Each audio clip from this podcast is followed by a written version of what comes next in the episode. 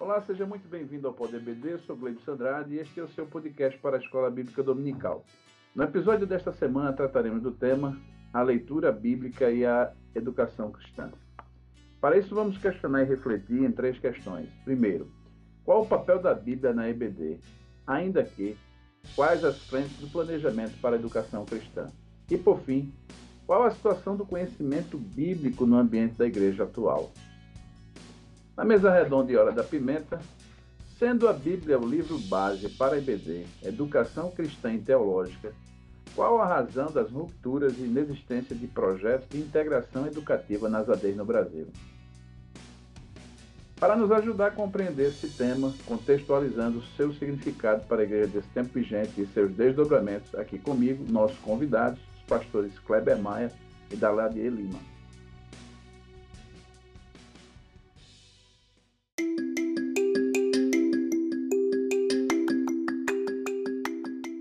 Pai do Senhor, seja muito bem-vindo. Pastor Kleber Maia, meu companheiro de todas as edições, e o pastor Daladier, que por hora, no mínimo, aí umas duas vezes aparece, e dessa vez para falar exatamente no nosso encerramento. Pastor Daladier Lima, seja muito bem-vindo. Suas considerações iniciais.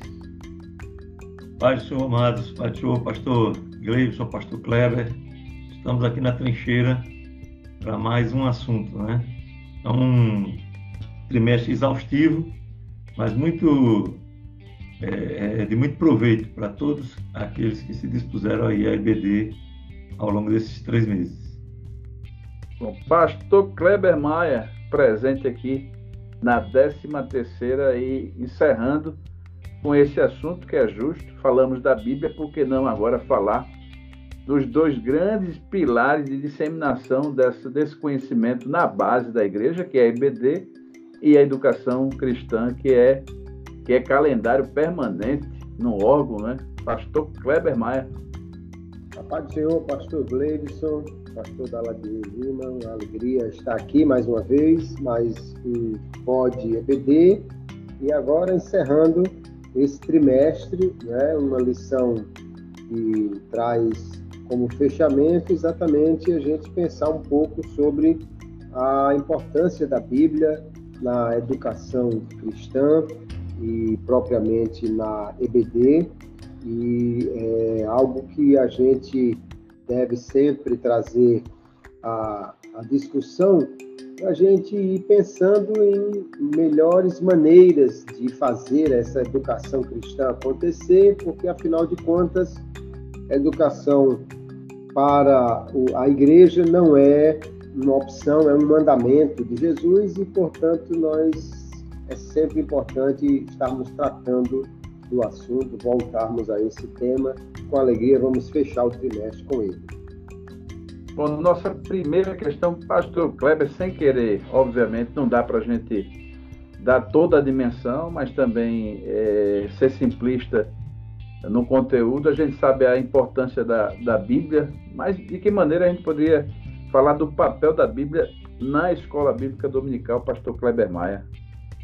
Antes de mais nada, é fundamental a gente entender que a Bíblia Sagrada é o livro-texto dos cristãos em qualquer que seja a, a forma de exposição ou de ensino. Né? Nós temos revistas para a EBD, porém a revista é um guia para se entender a Bíblia ou trazer o entendimento bíblico sobre o assunto que está sendo abordado. Sempre o nosso livro texto, nosso livro base é a Bíblia Sagrada. E nós percebemos que a, a educação é, é, algo que é primordial para a igreja. Educar é um ato intencional, você, você resolve educar, você quer educar, e no caso da igreja é uma ordem. Portanto, deve ser a intenção da igreja educar ou fazer discípulos, seguidores de Jesus. E, portanto, não há outro livro que contenha o, o projeto de Deus para o homem e outro livro que apresente quem é Deus, quem é Jesus, quem é o Espírito Santo e quem é o homem, senão a Bíblia Sagrada. Por isso, nós sempre, a cada trimestre, estamos trazendo temas bíblicos ou temas em que a Bíblia é apresentada como a, a, o livro que traz as soluções para aquilo que está sendo estudado.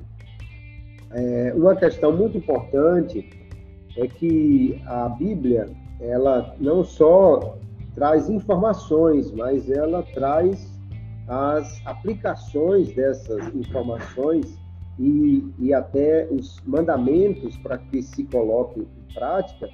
Então, essa educação com a Bíblia como texto é um processo informativo e também é um processo formativo ou transformativo, né, que vai fazer com que a pessoa saia de uma determinada forma de, de vida e, e passe para um, um outro modelo de acordo com aquilo que a Bíblia nos ensina e por isso nós precisamos não apenas entender ou explicar a Bíblia, mas é muito importante que, que esse ensino seja aplicado à vida dos ouvintes. Né? Nesse aspecto, a EBD precisa é, avançar um pouco mais as nossas revistas, inclusive, e os professores estarem mais dedicados a isso, uma vez que só o processo de informação ele não é suficiente. Alguém pode pensar, não, mas o Espírito Santo é quem aplica. Mas quando nós olhamos a própria Escritura, nós vamos ver que os escritores bíblicos eles usam de raciocínio lógico, eles, eles têm intenção de, de fazer com que o leitor ou ouvinte chegue a um determinado pensamento e transforme a sua vida com isso. Portanto, esse processo formativo ele deve ser é, mais é, fortalecido na EBD a partir da aplicação da Bíblia Sagrada. Uma outra questão que eu acho que é importante a gente pensar numa hora que estamos terminando um semestre e partindo para outro é que a igreja ela deveria ter um projeto pedagógico, onde a EBD é parte desse projeto. E o ideal seria, no meu ver, que houvesse uma integração da EBD com outras atividades de ensino, formando aí um projeto pedagógico maior, um envolvimento da liderança. Imagine se durante o trimestre o, o, o pastor é, trouxesse mensagens no culto de ensino que reforçassem os temas que estão sendo tratados aqui. É, se durante a, a semana a, as outras atividades da igreja, como é, as leituras bíblicas, os, as, os grupos que se reúnem para pequenos grupos e estudos, se a igreja os tem, também estivesse dentro do mesmo, do mesmo tema ou, ou de temas que complementassem, né? aí nós teríamos um projeto pedagógico maior, já que a EBD é um, um grande braço de ensino da igreja, porém é um projeto que é para o Brasil inteiro, na Assembleia de Deus, e, portanto, não tem aquele planejamento da igreja local, mas a igreja local pode utilizar esse projeto da EBD para torná-lo uma integração com as demais atividades, todas, obviamente, tendo a Bíblia como texto base, como centro, como o, o, o que fornece toda a, a instrução e, e, isso feito, eu creio que nós teríamos uma, uma, um aproveitamento maior, não só do trimestre, mas de todo o ensino bíblico, né? Porque às vezes parece que a EBD fica um pouco à parte, algumas igrejas até não têm aquele envolvimento maior da liderança. E se nós entendermos que a EBD é apenas um, um ponto importantíssimo, mas apenas um ponto nesse projeto pedagógico da igreja, eu creio que nós avançaríamos mais tendo sempre é, a Bíblia e, e, esses projetos que vão nos levar a compreender e aplicar a Bíblia. Se ao final de um trimestre o aluno sabe até citar as lições, os títulos, se ele é capaz de responder aquelas perguntas que vêm lá atrás, mas se isso não trouxe nenhum tipo de transformação para a sua vida, a gente precisaria de repensar então qual o propósito de tudo que estamos fazendo e eu creio que o final de um trimestre é um momento muito importante para nós trazermos essas questões em discussão. Pastor Daladier. É, a resposta do pastor Kleber foi bem abrangente né, e dispensa retoques. Eu só queria complementar é, essa questão primeira levantada, que a Bíblia ela é fundamental para nós e nós devemos salientar bastante para a igreja. Eu já fiz isso hoje, né, BD agora de manhã, que é, havia uma dificuldade muito grande para o porte, para a leitura da Bíblia nos dias passados. Quando ah, os versículos é, é, estimulam as pessoas que leiam, por exemplo, Salmo 1, né? Primeiro, capítulo, capítulo 1, versículo 1 e 2, é, ali se está falando de um livro pesado, caro, difícil de portar e que quase ninguém tinha. Né? Era basicamente a sinagoga quem tinha. Então, as pessoas memorizavam aqueles versículos, a maior dificuldade, e meditavam neles dia e noite. Hoje nós temos Bíblias de todos os formatos, eletrônicos inclusive, né? É, e temos uma, uma imensa dificuldade, um imenso fastio de Bíblia. Né? As pessoas têm a Bíblia à disposição, mas não querem lê-la. E nós devemos aproveitar a oportunidade desta lição e de outras, evidentemente, para estimular a leitura. A leitura é um hábito. Né? Estimular o estudo. O estudo é um hábito também. E, e estimular a prática. A prática também é um hábito. É um, um, um, um hábito sadio. À medida que a gente estimula essas três dimensões é, do aprendizado bíblico, nós vamos ter alunos transformados e uma aula é, transformadora também. É, o pastor Kleber já disse isso com outras palavras. O Billy Graham dizia que estude a Bíblia para ser sábio, creia para ser salvo e siga para ser santo. É, essa é a premissa do estudo bíblico. Também recomendo um balanço né, nesse trimestre. Talvez lá na frente, no final, a gente, nós teremos a oportunidade de alguma recomendação pedagógica. E é fundamental que o professor possa é fazer um apanhado né, do que o aluno de fato aprendeu. Nós temos uma ojeriza à avaliação, mas isso é possível fazer e é necessário para que tenhamos um, um aprendizado efetivo. É essa a minha consideração inicial. Bom, a nossa segunda questão, quais são as frentes do planejamento para uma educação cristã, pastor Daladier, na sua opinião?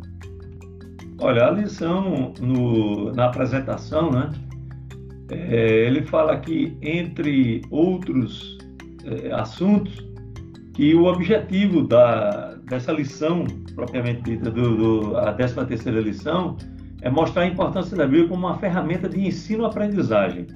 Como uma ferramenta de ensino-aprendizagem, a Bíblia é, em primeiro lugar, um livro. É, e a gente não pode tirar essa dimensão. É um livro. Né?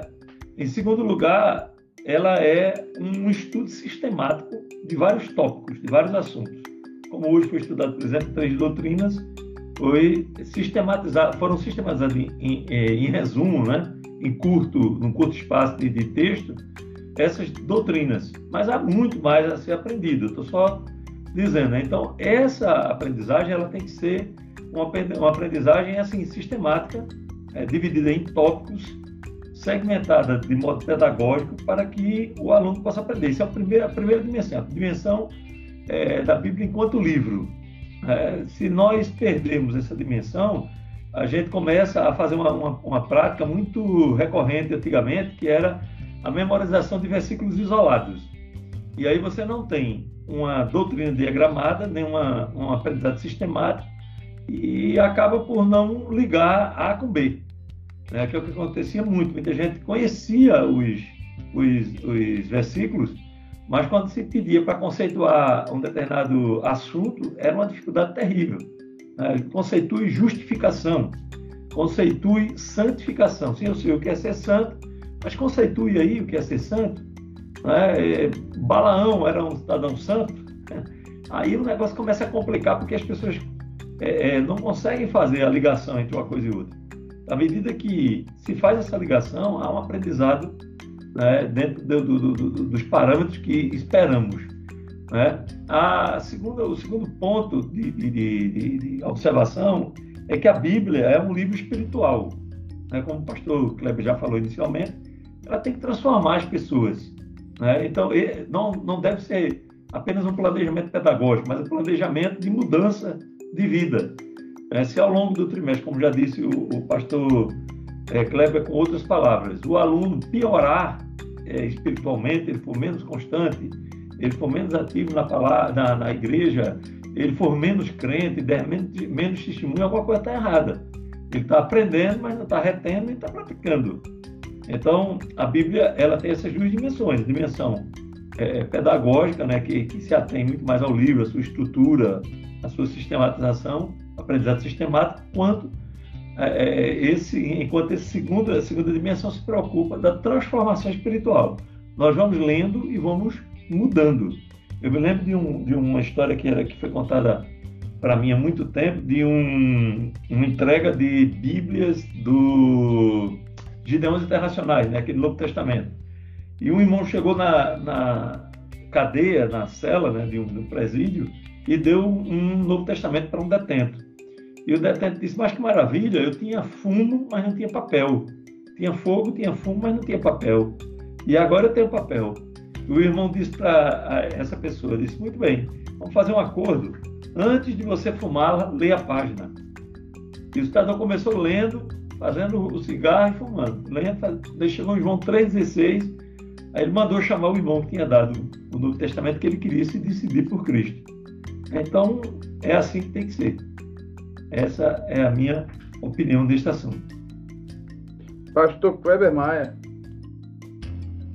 Pastor Gleibson, pastor Daladier já realmente colocou bem as questões aí. Eu creio que a, a educação, ela, por ser algo que, como já dissemos, é, é ordem para a igreja, ela tem, tem sempre que estar sendo bem planejada, pensar nas maneiras que a gente pode melhorar isso, esse estímulo à leitura, esse estímulo à aplicação e algumas questões que eu penso que nós precisamos ter na educação cristã na igreja é uma avaliação dos resultados. Nós é, simplesmente fazemos, é, às vezes, trimestre após trimestre e não fazemos uma, uma avaliação, não paramos para pensar, não fazemos uma pesquisa, não, não conversamos para saber, inclusive para saber até que ponto o aluno foi impactado, mudou, é, avançou na sua caminhada cristã.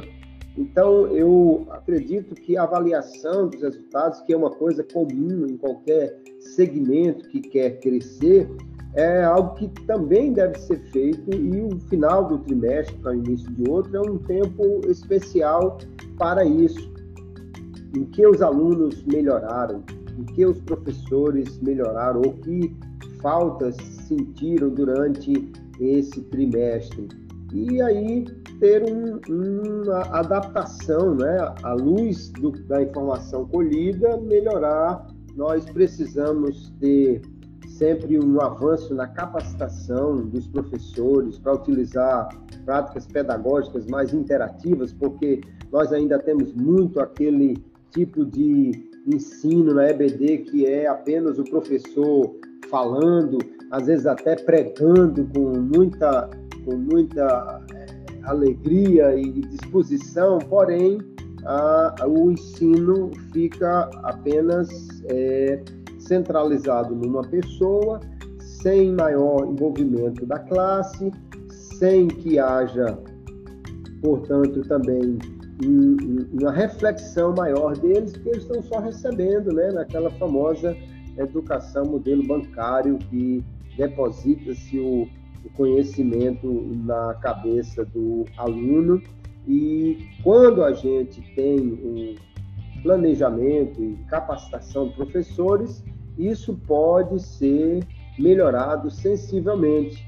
Eu acredito que nós temos bons professores, mas temos também bons cristãos que gostariam de ser bons professores, mas não são por falta de um treinamento, de uma capacitação.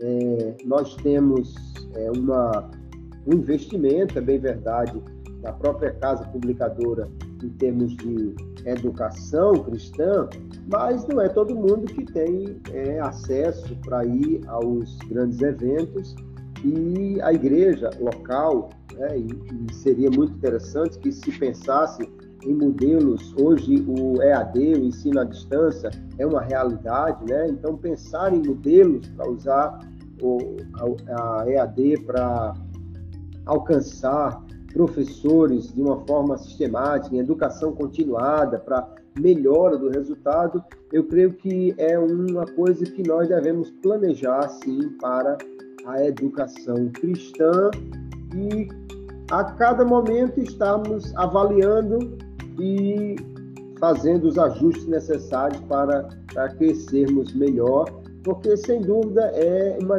grande ferramenta para o desenvolvimento da igreja para desenvolvimento pessoal, mas é algo que precisa de um maior investimento e planejamento a nossa educação cristã através da EBD.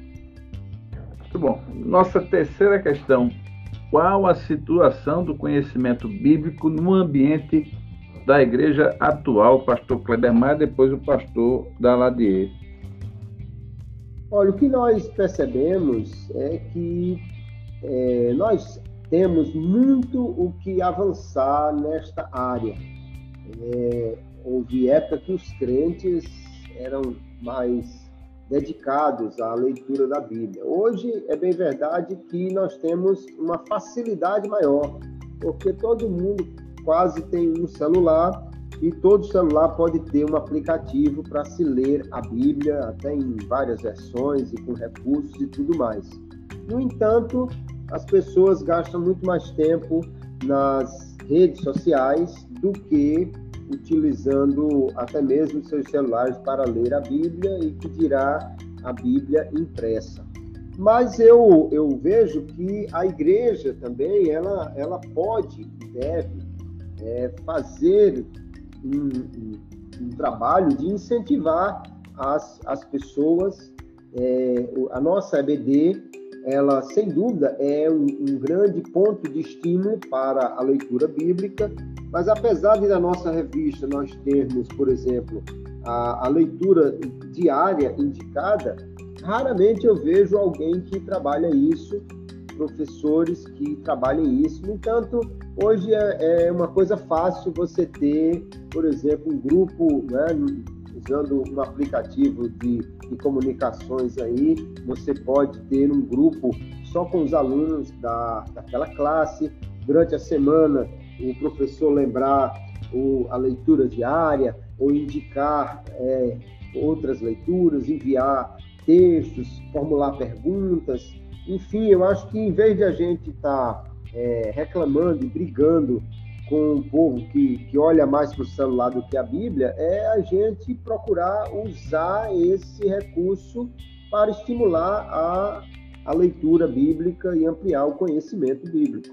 Nós temos, especialmente para os professores, mas para os crentes em geral, nós temos ainda uma necessidade muito grande de avanço na interpretação bíblica. Já que vamos ensinar, precisamos entender a Bíblia.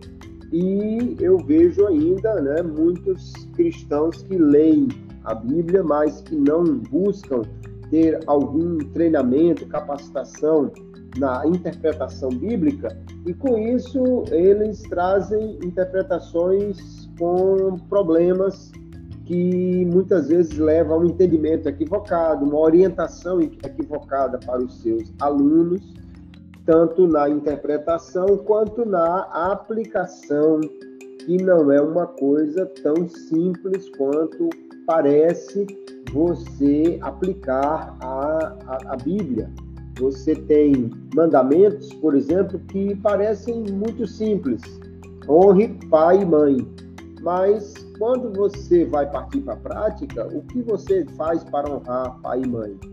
Se você estiver falando com uma criança de 5 anos, tem algumas questões que você vai colocar. Se você estiver falando para um adulto casado que já saiu de casa, ele vai precisar honrar pai e mãe? Sim, com certeza.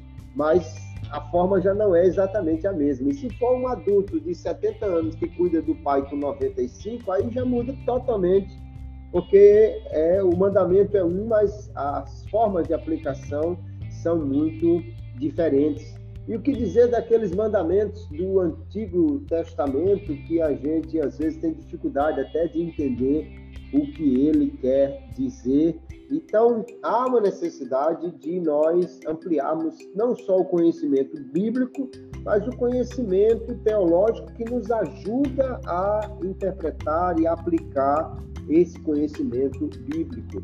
Eu ainda vejo, na, mesmo no material que a gente tem impresso, abundante uso de texto-prova.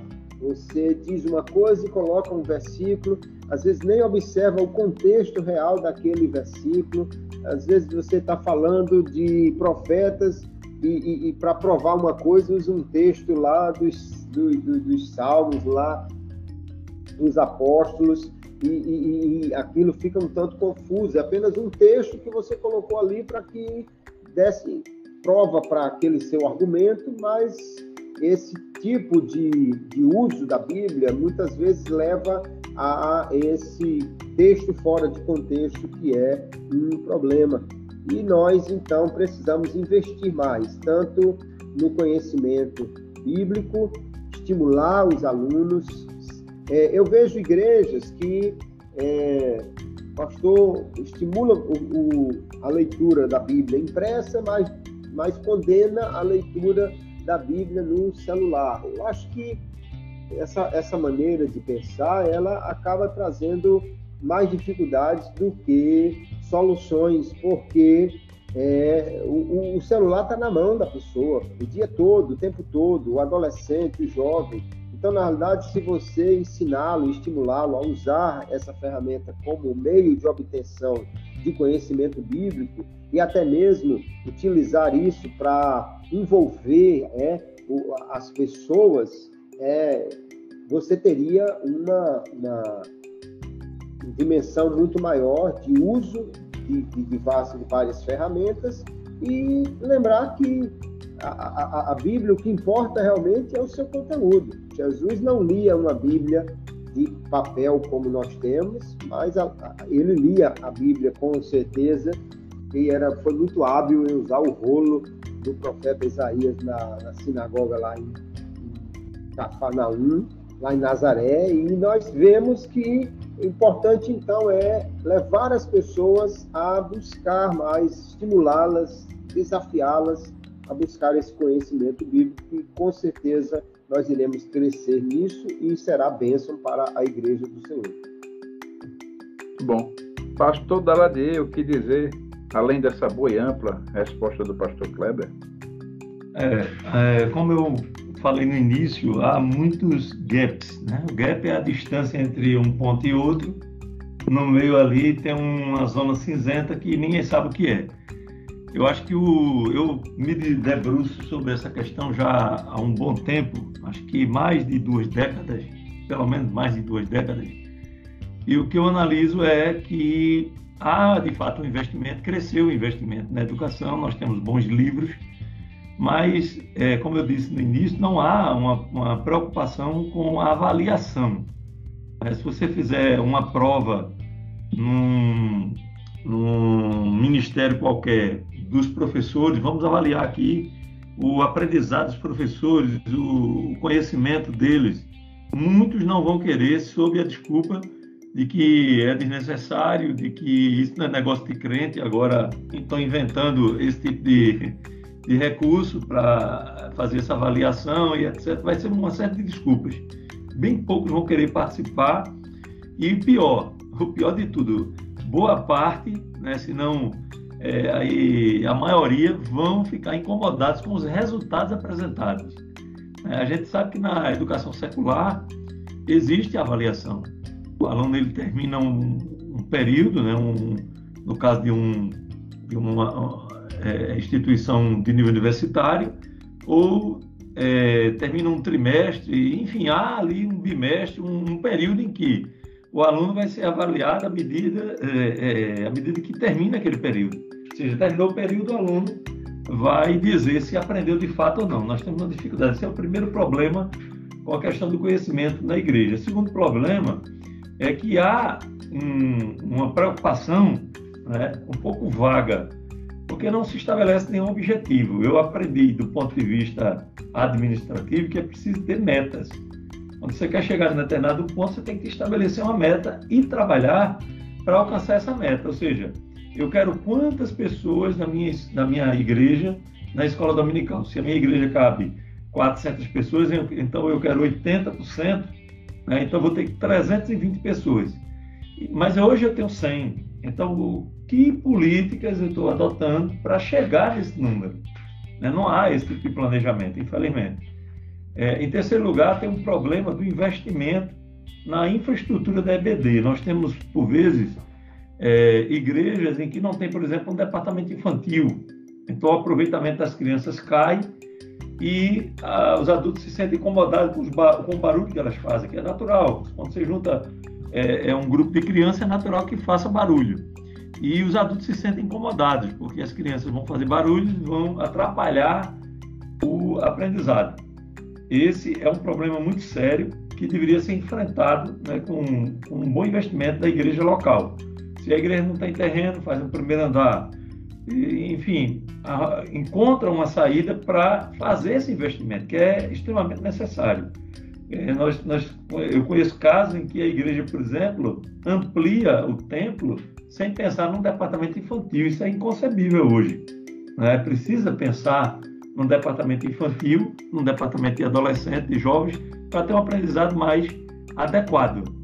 Né? Esse é o, é o, terceiro problema. E o quarto problema é o investimento em audiovisual.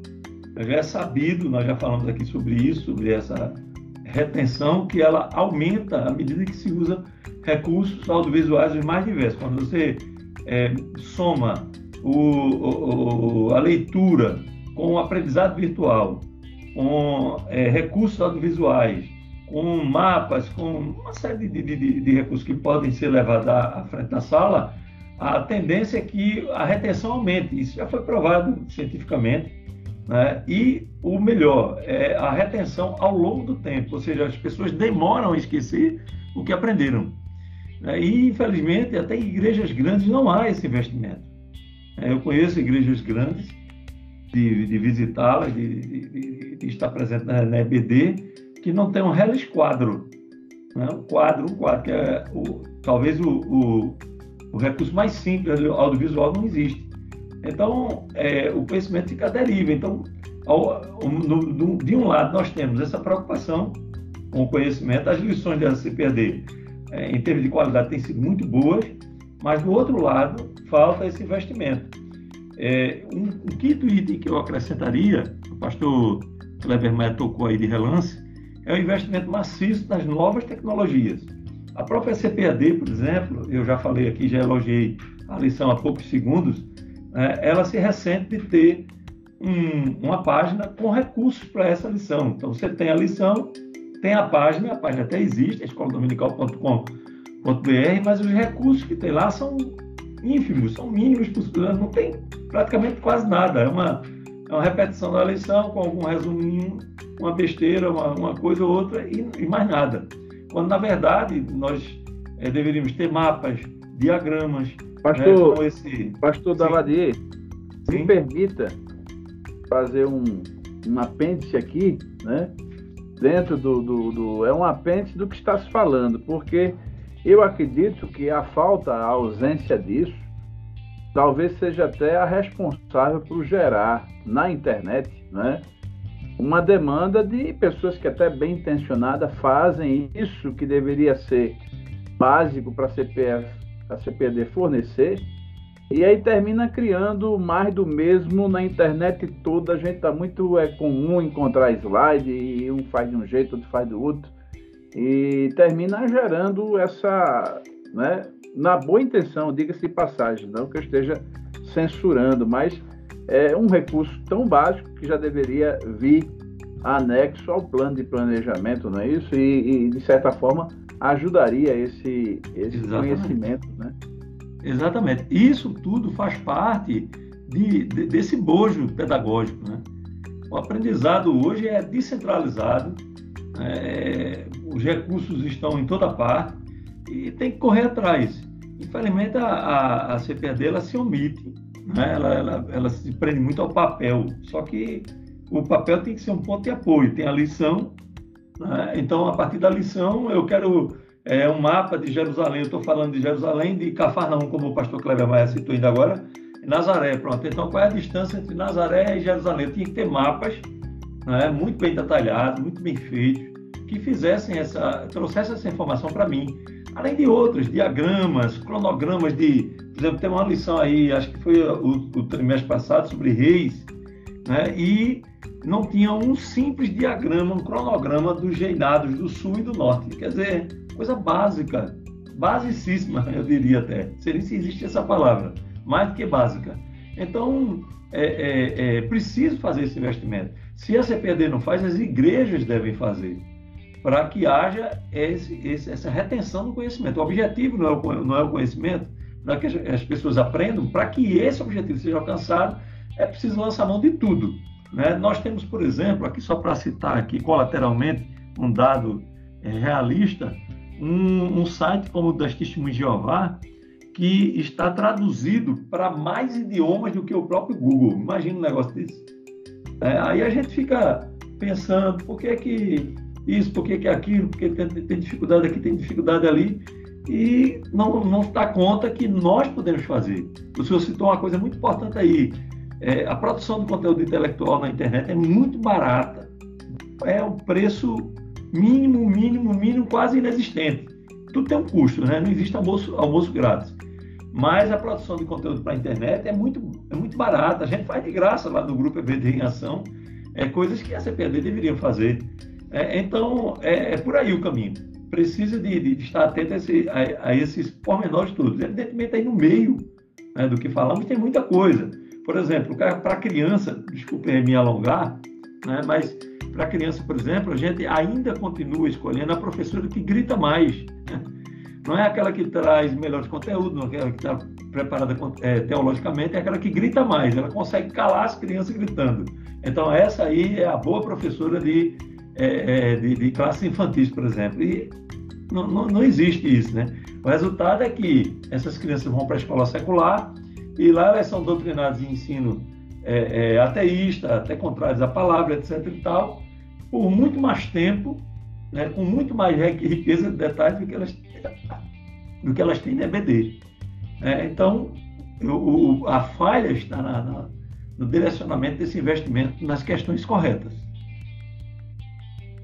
Muito bom. Então, chegamos à hora da mesa redonda e hora da pimenta.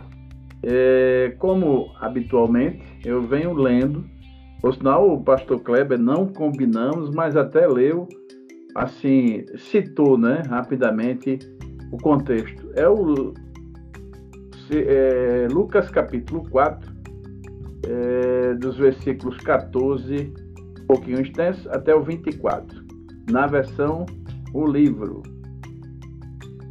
Então Jesus voltou para Galiléia cheio do poder do Espírito Santo e em breve era conhecido em toda aquela região. Ensinava nas suas sinagogas e todos o elogiavam. Quando foi à aldeia de Nazaré, terra da sua infância, dirigiu-se como de costume à sinagoga no sábado e levantou-se para ler as Escrituras. Deram-lhe o livro de Isaías e o abriu no lugar onde está escrito. Fechando o livro, tornou a dá-lo ao assistente e sentou-se enquanto todos na sinagoga miravam atentamente e começou por dizer: Hoje se cumpriram estas escrituras. Os que ali se achavam louvaram-no, admirados com as belas palavras que lhe saíam dos lábios. Como pode ser isto? perguntavam. Não é o filho de José? E ele disse mais: Talvez me digam aquele provérbio, médico, cura-te a ti mesmo. Estas palavras provocaram ira do auditório.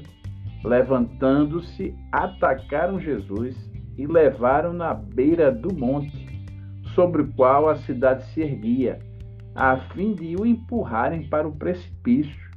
Ele, porém, atravessando a multidão, deixou-os. Bom, a nossa questão é a seguinte: sendo a Bíblia o livro base para a IBD, Educação Cristã e Teológica, qual a razão das rupturas e inexistência de projetos de integração educativa nas ADEs do Brasil? Eu vou começar pelo pastor Daladier Lima. Só fazendo uma conexão aqui, a gente fez uma leitura, porque vem sendo habitual, antes da, da mesa redonda, e vejam, Jesus tomou a escritura numa sinagoga e leu, mas logo depois me parece que gerou uma reação adversa aí da instituição lá, da sinagoga ou do corpo de alguns líderes, parece que não gostaram do que Jesus disse e criou uma certa ruptura, né? Vamos dizer assim. E aí a pergunta é essa, pastor Daladier, por que sendo a Bíblia, né, a exemplo do que Jesus leu, o texto sagrado da lei, ou dos profetas, do profeta Isaías. Esse texto é texto base para a IBD, para a educação cristã e teológica, diga-se de passagem, que é um nível mais acima. Mas qual é a razão das, das rupturas né, institucionais e a existência de um projeto de, de integração educativa nas ADEs, na sua opinião, pastor Daladir Lima? Olha, é, esse assunto é muito complexo, porque ele tem vários componentes, né?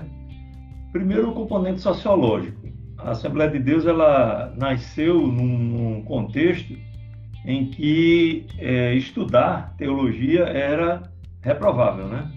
Então, à medida que você tem esse contexto, todas as iniciativas que fugissem do feijão com arroz, do aprendizado bancário que falou aí habilmente o pastor Cleber Maia, é, é, de imediato criava uma repulsa. Ou seja, está enquadrado nesse padrãozinho aqui, tá, tá ok, não tá, então não interessa. Na administração a gente aprende, eu recuo sempre à administração porque tem os elementos, elementos básicos para a gestão de qualquer coisa na vida, né? inclusive uma escola dominical. É, na, na, administração tem uma coisa chamada benchmarking. É o que alguém está fazendo, em traduzindo em termos é, é, mais comuns, né? É o que alguém está fazendo de bom que a gente pode é, é, copiar. Se não copiar do ponto de vista pejorativo, mas é, pelo menos seguir, entender o que está fazendo e fazer algo semelhante ou até melhor. Então, é, o, o que é que as igrejas em geral estão fazendo com a educação cristã? Aí vamos analisar e vamos pensar o que interessa, o que é importante. A, Assembleia de Deus ela tem uma dificuldade muito grande com isso. Ela acha que faz a, a, as coisas melhores do que as outras igrejas, prega melhor, ora melhor, evangeliza melhor e etc. E tal. Isso é verdade em alguns aspectos, mas em outros não. E na educação cristã, infelizmente, não é verdade. Nós temos, de fato, uma escola dominical muito grande, né? São milhões e milhões de revistas vendidas e, e compradas ao longo do Brasil, mas temos é, essa dificuldade que já abordamos. Por outro lado, tem um outro componente, é que há uma descentralização da administração. Né? Então, eu tenho a CPAD, que deveria, pelo menos em termos teóricos, gerir toda a educação é, no Brasil, mas nós temos as acepções locais é, um pastor num determinado ministério entende de forma diferente, não concorda com um determinado plano pedagógico, não, não, não concorda nem que haja um plano pedagógico, né, em muitos casos, nem sabe o que é, muitos deles nem sabem o que é. Então, o que acontece? Ele não adota, né? ele quer a lição, eu quero a lição, me dê a lição aqui, mas o, o plano pedagógico que envolve a aplicação dessa lição, ele não, não interessa, então ele não quer. E aí o que acontece? Você tem a ferramenta, né? tem o objetivo onde você quer chegar, mas cadê? Uma bancada para você apoiar a ferramenta e fazer o corte, é, analisando do ponto de vista da macenaria, por exemplo.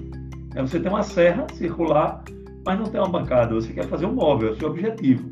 Mas se você não tem uma bancada, corta essa aí, perfeito. Então a mesma coisa é o que acontece nessa questão. Esse é o terceiro viés, né?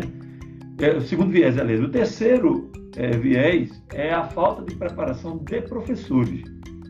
Esse problema é enfrentado no Brasil todo. Lá no grupo é bem Ação, a gente conversa com professores e dirigentes do Brasil todo. E todos têm a mesma é, reclamação: faltam professores. Porque quem é preparado não quer fazer. Isso acontece também, é outra realidade. E quem não é preparado não é, quer fazer, mas não tem as condições. Então as pessoas aproveitam. Diz, rapaz, olha, eu preciso, eu tenho aqui uma classe que precisa de, de professor. Eu não tenho um, o professor ideal, eu tenho um professor dentro da minha realidade. Então, vem cá, fulano, assume essa sala. E aí o ensino capenga. É, então é, é, muito complexo e falta, às vezes, uma, uma visão da liderança. Né? Temos que formar professores ao longo do tempo. Nós temos igrejas que têm uma iniciativa para é, cursos de aperfeiçoamento, curso de treinamento, mas isso, na maioria das vezes, acontece uma vez no ano, é como é né? é uma vez no ano. É, e nós precisamos disso aí continuamente, como um curso teológico, um, um, um treinamento de professores como um curso teológico. E aí aqueles melhores alunos seriam pensados e colocados nas salas. Né? Evidentemente, é preciso um desprendimento das pessoas, muitos já não querem aprender, e o prejuízo é evidente. Né? O, o, que resta de certo é que a gente precisa fazer alguma coisa a respeito. Né? O, o tempo está passando muito rápido, as iniciativas estão é, fluindo muito rápido e a fome. Essa é a parte importante da história. As pessoas querem aprender. Né? A fome, a fome, a fome de, de Bíblia, a fome de conhecimento. E nós temos que suprir essa demanda com ensino de qualidade e espiritual, né? Que transforme as pessoas do ponto de vista intelectual, mas também espiritualmente. Muito bom. Pastor Kleber, o que é que se pode dizer aí dessa questão? Na sua opinião? Pastor Gleibson, pastor Galadier já colocou muito bem diversas questões aí. Eu gostaria de somente ressaltar alguns pontos. É, de fato, a educação continuada é a melhor maneira que nós temos para poder estar formando consistentemente melhores professores e, e, e alunos crentes de uma forma geral. E isso exige um, um esforço um aperfeiçoamento contínuo. E, e nós, muitas vezes, é, nos prendemos mais àquelas coisas que são imediatas. Então, fazer uma campanha, fazer um, um projeto aqui para atrair as pessoas, para aumentar essa frequência no culto, uma coisa, e, muitas vezes não temos esse projeto de continuidade pensamos muito mais no hoje do que no amanhã. A outra questão, como ele já bem falou, é que nós temos também essa espiritualização do ensino. Né? Alguém entende que basta você orar e, e, o Espírito Santo é quem faz, e, e, essa coisa de ainda existe gente com resistência à teologia, ao ensino, e que acha que isso esfria os crentes. Pastor Kleber, me permita fazer um, um apêndice. Eu, eu lembrei agora, e, e eu acredito que quando falou em resistência, eu particularmente tenho uma opinião contrária, eu não penso assim, mas eu ouvi e depois eu fui atrás de, de saber, era exatamente porque a pessoa que dizia muito isso tinha alguma dificuldade, né? não teve condição de, de ampliar-se os estudos seculares, nem, nem teológico, e vivia dizer assim, num tom meio jocoso, assim meio provocativo, que a escola dominical é a universidade do crente. E eu ficava,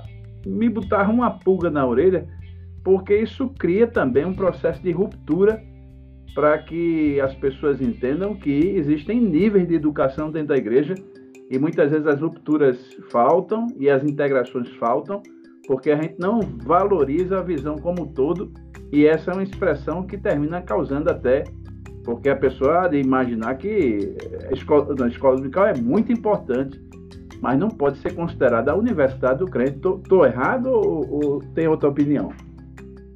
Não, eu concordo com o senhor, até porque se a Universidade do Crente, a EBD, então os professores da EBD vão ser formados aonde? Eles vão ser formados ali também, quer dizer, está todo mundo no mesmo plano, no mesmo nível. É lógico que nós temos que pensar em níveis mais elevados. E, e a, a EBD é muito importante para essa é, dimensão de alcançar todos os crentes, essa esse, esse, alcance dela é importantíssimo, né? Temos faixas etárias diferentes, pessoas aprendendo em todos os níveis, mas há outros níveis de discussão, de ensino, de aprofundamento que é necessário. E aí, o último ponto que eu quero tocar aqui é que, além dessa questão da espiritualização do ensino, que faz com que muitas vezes é, não se valorize realmente a ideia de se dedicar ao aprendizado, à leitura e tudo mais, nós temos também, no meu ver, uma pouca valorização dos mestres. Nós, é, raramente, com, com, com honrosas exceções, nós temos alguém que na igreja pode ter um ministério de tempo integral dedicado apenas ao ensino sempre é, se alia a função do mestre com do pastor, só que às vezes o pastor tem tantas obrigações administrativas quanto em outras áreas da igreja, né, o ensino não só na EBD e, outras áreas e visitas pastorais e tudo mais, que ele não tem condição de se dedicar tanto ao ensino, a planejamento, a execução a produção de material, como alguém teria se fosse exclusivamente dedicado à questão do ensino. Nós tivemos um grande nome na, nossa Assembleia de Deus brasileira, o, o pastor Antônio Gilberto, que é, nunca foi pastor assim, é, à frente de uma igreja, pastor por, por, porque esse é o, a consagração que nós damos, nós não consagramos ninguém a mestre, né? E, mas sempre atuou no ensino e depois que ficou é, aposentado e, e podendo se dedicar integralmente a isso, pode produzir muito no Brasil inteiro e, no entanto, nós não temos essa valorização. Né? Há igrejas que são igrejas grandes, que têm muitos recursos, que poderia perfeitamente manter alguém em dedicação exclusiva, sendo sustentado e, e, e bem sustentado pela igreja, para dedicar-se exclusivamente à questão do ensino naquela igreja. No entanto, nós não vemos é, esse tipo de, de procedimento, essa pouca valorização do mestre faz com que os mestres tenham que dividir-se com o trabalho pastoral e com isso então a gente cresce menos do que poderia e causa essa inexistência de projetos mais consistentes para essa educação na igreja, o que é lamentável, mas é, é bom falar dessas coisas porque pode alguém ir despertando para esse entendimento e melhorar nesse aspecto. É, de certa forma, sem, sem obviamente, é, fugir, né? porque a gente está falando do texto base e, de repente, quando a gente coloca a questão da integração, é, na opinião de vocês, é, hoje a gente, me parece que há, né? É, quando eu saí do Brasil, e, e obviamente depois que eu saí, eu me distanciei um pouco da, de algumas novidades em termos da, da, dos projetos, né, da CGADB e tudo, mas me parece que já havia um projeto em andamento a nível educacional, eu não sei em que nível está, que tentava fazer essa ponte de integração até o ambiente universitário. Porque é muito comum a gente, o pastor Dalari disse, já, já falou isso, ficou evidente, é, houve uma geração que tinha uma verdadeira ojeriza, uma repulsa à educação até de nível secular, e separando as duas como se fosse o, crente que vai para a universidade é um e o que vai para a escola bíblica é outro. Na realidade, a gente sabe que é, é uma pessoa integral, integralmente nas duas frentes, independente do que ele esteja fazendo, é uma pessoa é um representante do reino na escola dominical como na universidade. Na opinião de vocês, por que então é, não se faz isso já, como nós dissemos na, na, na, na expressão, né?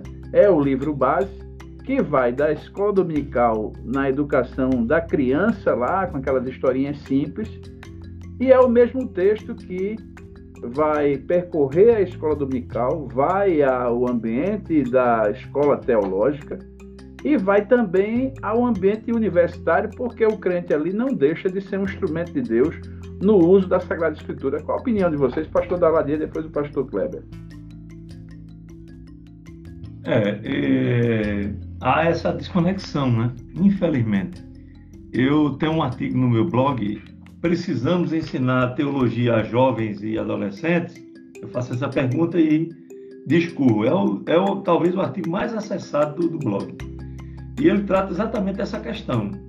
Né? E a, a base para essa discussão que, que eu criei é um pensamento de Paul Washer. Ele diz que as nossas crianças passam é, o tempo preenchendo desenhozinho de Noé, de, de, da Arca de Noé. E depois vão ser expostas não sei quantas horas, ele diz lá, porque eu não lembro agora de cabeça, ao ensino secular. Ou seja, é, nós deveríamos nos preocupar com um ensino de melhor profundidade né, tanto do, é, é, é, das classes infantis quanto das classes mais elevadas, né, adultos e jovens. Por quê? Porque é, é o que o mundo está oferecendo. Né? As pessoas não estão brincando de, de ensinar lá fora, mesmo para o mal. Nós, por vezes, estamos brincando de ensinar. Essa, tem essa questão da, da, da professora que grita muito. Né? É o contrário, nós deveríamos escolher a, professora de criança a melhor teóloga da, da igreja, para que ela fornisse aquelas crianças com um ensino de qualidade e aprofundado, e elas crescessem vigorosamente dentro da palavra de Deus. Aí nós teríamos jovens mais aprofundados, adolescentes mais aprofundados, depois jovens e por fim adultos. E esses jovens, né, que iriam para a faculdade, eles, eles teriam uma base teórica totalmente aprofundada. Por exemplo, o senhor é pastor aqui, já foi pastor aqui há um bom tempo, é, agora está nesse doutorado aí em Portugal, mas veja só, é, quantas vezes a sua igreja aqui, seu ministério, sua convenção, promoveu uma palestra sobre Bíblia e ciência, ou ciência e fé, alguma coisa relacionada a isso. Segundo, convidou um cientista de fato, um cientista cristão, com princípios bíblicos, para discorrer sobre esse assunto. A gente não tem essa preocupação, infelizmente. Né? O que acontece muitas vezes é que a gente pega um pastor mais, é, assim, mais desenrolado, como se diz aqui no Nordeste, né? que lê alguns livros sobre criacionismo, sobre evolução e traz uma palestra. Mas é aquela palestra hermética, sem profundidade teórica e que não traz muita segurança para o jovem questionador dos nossos dias. Então é preciso a gente pensar nisso. O pastor Cleber falou muito bem aí essa questão do investimento do mestre, investimento no, no, no professor. Né? E às vezes não tem esse investimento. É, o, o, professor que quer aprender, ele aprende por conta própria. A igreja não está preocupada em, em informar. Você quer ver um, um, outro dado interessante? Nós nos preocupamos, vamos, vamos, vamos analisar o, a, a, questão sobre, sobre outro prisma agora. Nós nos preocupamos muito com o ensino secular, que é um, um ensino distanciado da palavra, etc. E tal. Ok, muito bem. Qual é o esforço que a igreja, a Assembleia de Deus, a gente está falando da Assembleia de Deus hoje, faz para ter professores seculares evangélicos? Nós deveríamos estar preocupados com isso, por que não? Vamos é, ter é, é, professores de biologia, professores de, de, das mais diversas disciplinas, é, principalmente nessas, nessas disciplinas onde, onde há um ataque maior ao evangelho, né? sociologia, psicologia, etc. e tal, vamos ter professores evangélicos capacitados para atuar no ambiente universitário, por exemplo. Por que não? É, mas não há essa preocupação, não há preocupação sequer de quantificar essas pessoas. Pelo menos isso. Uma estatística para dizer assim, rapaz, nós temos aí 50, aqui em Pernambuco nós temos 50 professores evangélicos. Vamos conversar com esse pessoal, vamos interagir com esse pessoal, vamos ver de que maneira eles podem ajudar a divulgar a cosmovisão da igreja? Não tem. É, então fica complicado. A gente vive é, trabalhando com as rebarbas do, do, problema, entendeu? Administrando as contingências, quando deveríamos estar atuando de forma proativa e estratégica. E não há, não há, não há uma estratégia, infelizmente, né, para essa educação dentro das nossas igrejas e não há uma estratégia para essa é, influência externa. É, é lamentável, mas essa é a realidade. E aí, pastor Kleber, falta gestão no negócio ou é simplesmente falta de oração? Não, eu creio que falta realmente uma visão mais ampla, acima de tudo. Né? Nós é, não temos uma visão tão abrangente e existe ah, muitas vezes um interesse comercial né, nas questões aí. É lógico que a gente tem uma casa publicadora e ela precisa ter o recurso para poder produzir, mas eu vejo até outras outras instituições é, sendo mais é, generosas, né? No sentido, você vai fazer um evento lá no Rio de Janeiro e o seu salão lá só cabe mil pessoas. Aí você abre inscrições. Mas por que você não fazer uma transmissão gratuita ou a um custo baixíssimo para o Brasil inteiro? Porque é, você não, não, não, não, consegue colocar duas, três, quatro, cinco mil pessoas ali que não comportam, mas você poderia alcançar muitas outras pessoas, né? E o pastor Daladia estava falando sobre essa influência da igreja no ensino secular, isso realmente é uma questão muito importante, mas nós temos coisas dentro de casa que ainda precisam ser ajustadas. Eu já fiz algumas vezes algumas revisões na teologia do departamento do ensino infantil na minha igreja, porque eu vejo o ensino infantil de uma forma em geral, muitas vezes é fundamentado no legalismo. Então eles ensinam, olha, a criança que for boazinha, tem o coração limpo, vai para o céu. E a criança que se não for boazinha, se ela mentir, se ela fizer isso, ela não vai para o céu. E eu chamei as irmãs, irmãs, peraí, nós precisamos rever essa história desse ensino aí, com essas, esse livro de cores, com esse negócio, porque isso aí está puro legalismo. A gente tem que, que, que entender que só vai para o céu por meio de Jesus. O viver com o coração limpo já é uma consequência disso, e não o merecimento. Quer dizer, mas se a criança começou aprendendo legalismo no departamento infantil, quando ela chegar adulto é difícil de desfazer essa base. Então, nós precisamos até mesmo rever a base teológica dos nossos, das nossas salas de aula e, e, com isso, de fato, ter um projeto de formação teológica que começa lá atrás, não apenas colorindo a Arca de Noé, mas com um, uma fundamentação consistente e com uma mente aberta que, que faça crescer esse, esse ensino em todas as áreas e só assim nós vamos poder realmente ter um projeto educativo melhor na Assembleia de Deus no Brasil. Muito bom.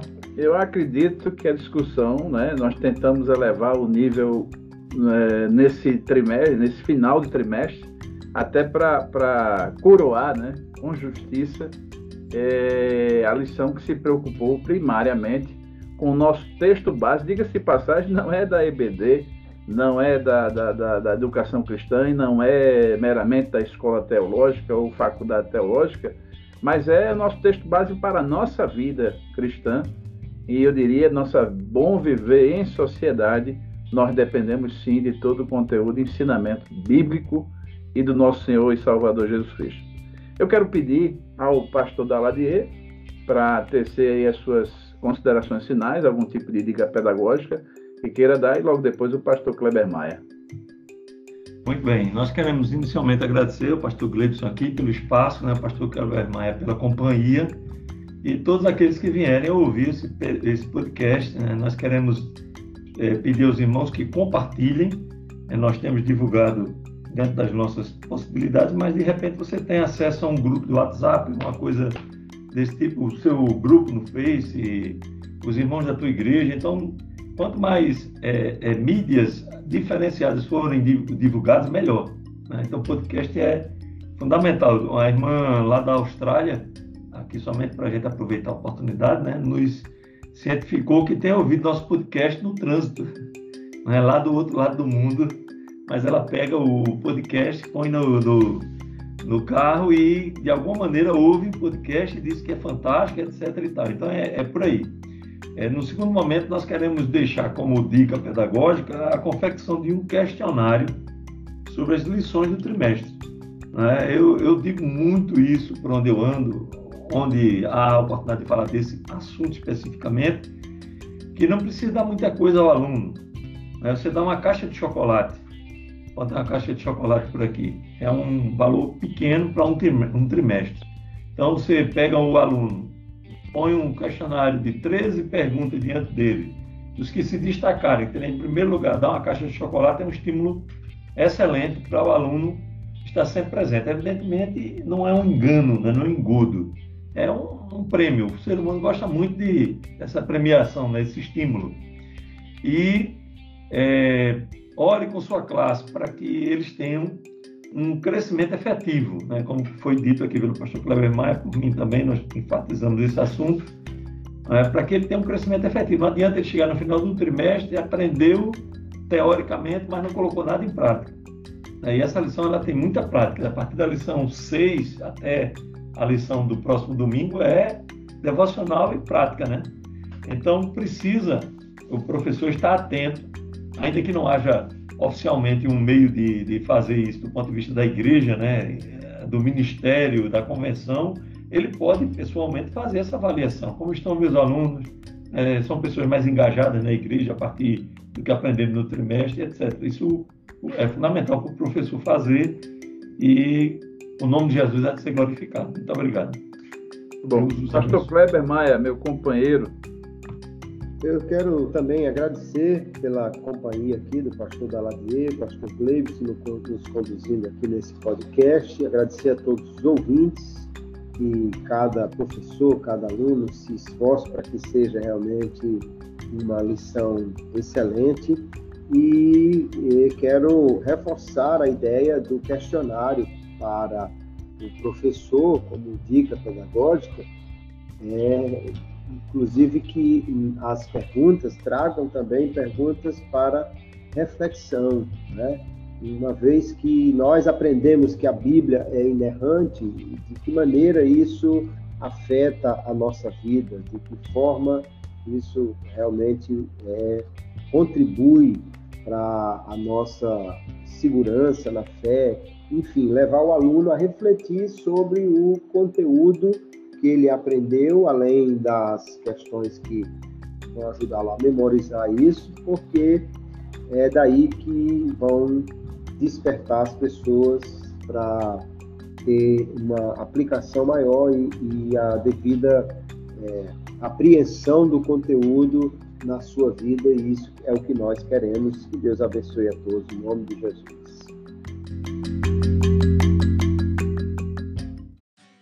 Bom, eu quero agradecer de coração ao redobrado né, apoio do pastor Kleber Maia, meu companheiro de todas as edições, ao pastor Daladier Lima, que sempre quando vem também contribui com comentário de, de altíssimo nível aí, somou aí a bancada desse bom comentário de hoje, e a você que prestigia-nos, né? De certa forma, seja lá onde for, em casa, é, no trânsito, como bem citou aí o pastor, a, nosso ouvinte aí, é, Austrália, Canadá, nós temos ouvinte é, espalhado no mundo inteiro, graças a Deus. Quero agradecer redobradamente ao pastor Kleber Maia, ao pastor Daladia Lima e a você, ouvinte do Poder BD, e me despedir de cada um de vocês com a paz do Senhor. A paz do Senhor. Amém. Deus abençoe.